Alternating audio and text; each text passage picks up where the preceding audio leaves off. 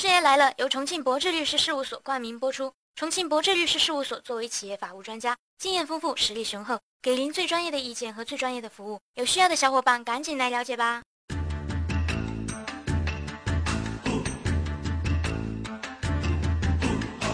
说起近来啊，最让大家揪心的事儿，莫过于四川九寨沟的七级地震了。灾后各方人士的捐款，解放军战士不顾个人安危的救援等等，都让我们感受到了人性的冷暖。同样的，这种时候也总会出现一些乱七八糟的小九九。这不，前两天网上疯传的九寨沟游客暴打导游事件，啊，黑导游又出来撩事儿了？想多了吧？别老是给自己加戏啊！是有一伙游客呀，在导游的带领下安全撤出了镇区后，突然觉得自己这趟没玩好，想要退还团费。呃，这这没啥问题呀，交了钱来旅游，但没完成约定好的行程，要求退钱很合理呀。师妹我呀，上次也遇到了黑心旅行团。你先打住吧，就是因为当时游客都理这想法，所以才闹起事儿来。最后因为几句不和，把人家一小姑娘导游给打了。呃，动手打人虽然不对，但毕竟事关游客利益，我觉得游客还是占一定理的。拉倒吧你，全错！啊，师爷就来给大家盘点一下这个中是非呀。咱们先说什么地震啊、台风啊、海啸啊这些事儿，在我国法律的合同关系中，统称为不可抗力因素。它是指合同订立时不能预见、不能避免且不能克服的客观情况。呵呵，我第一次听到把没辙说的这么委婉缠绵的。哼，这么说也没错了。这个不可抗力因素说白了就是天灾人祸，合同双方都没法避开的情况。就比如你要去的地方发生了游行啊、罢工啊、恐怖分子扔那个人体炸弹什么的。呀，吓死宝宝了！还好恐怖分子也就在国外猖狂。不然，咱们的黄牛党跟城管叔叔分分钟教育他什么是 no 作 no die。那按照我们国家法律规定，因不可抗力不能履行合同的部分或者全部免责。报旅行社旅游实质上就是一种履行合同关系。既然是合同关系，那么在途中发生了不可抗力事件之后，一般旅行社是没有责任或者无需赔偿的。哦，原来如此呀。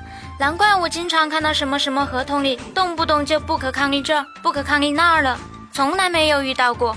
结果说的就是这种情况呀，师妹我完全懂了。那现在看来，这个事就不是黑导游坑游客，而是文盲游客耍无赖呀！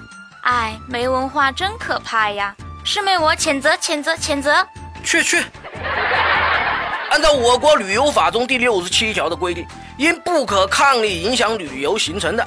造成游客滞留的，旅行社应当采取相应的安置措施，而因此增加的食宿费用由游客自己承担，增加的返程费用由旅行社与游客分担。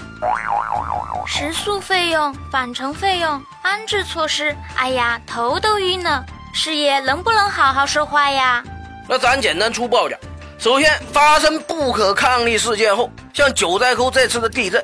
旅行社第一职责是安置好游客，就比如说把游客带到五星级呃停车场的豪华地段将就一晚，或者去安全区域的小旅馆睡一下，总之就是避免在危险地段逗留。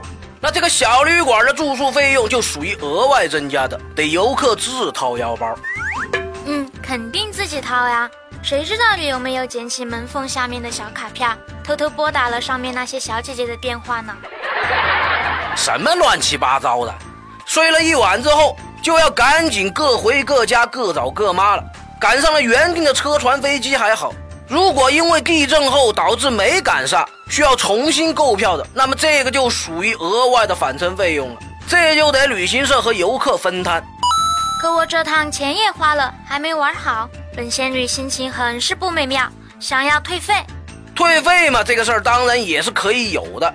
但全部退还不可能，能退还的只是那些还没生效的费用，比如那些还未观光的景点的门票等等。就着这波游客打导游的事件，师爷简单说了一下，在旅游中不可抗力事件发生后一些赔偿和善后的法律原则。其实不光旅游啊，生活中许多事儿都跟不可抗力因素扯上了关系。于是不可避免的就会有些无良商家利用这些免责机制来坑骗消费者。啊，那咋办呀？那当然是咱们下期再说喽。事业来了，用最最通俗、幽默的方式给大家讲解法律小知识，提供法律小方法。有问题的小伙伴欢迎来跟师爷交流，我们会在第一时间根据专业人士的意见，给你最轻松易懂的答复。还有要记得打赏哦，谢谢大家。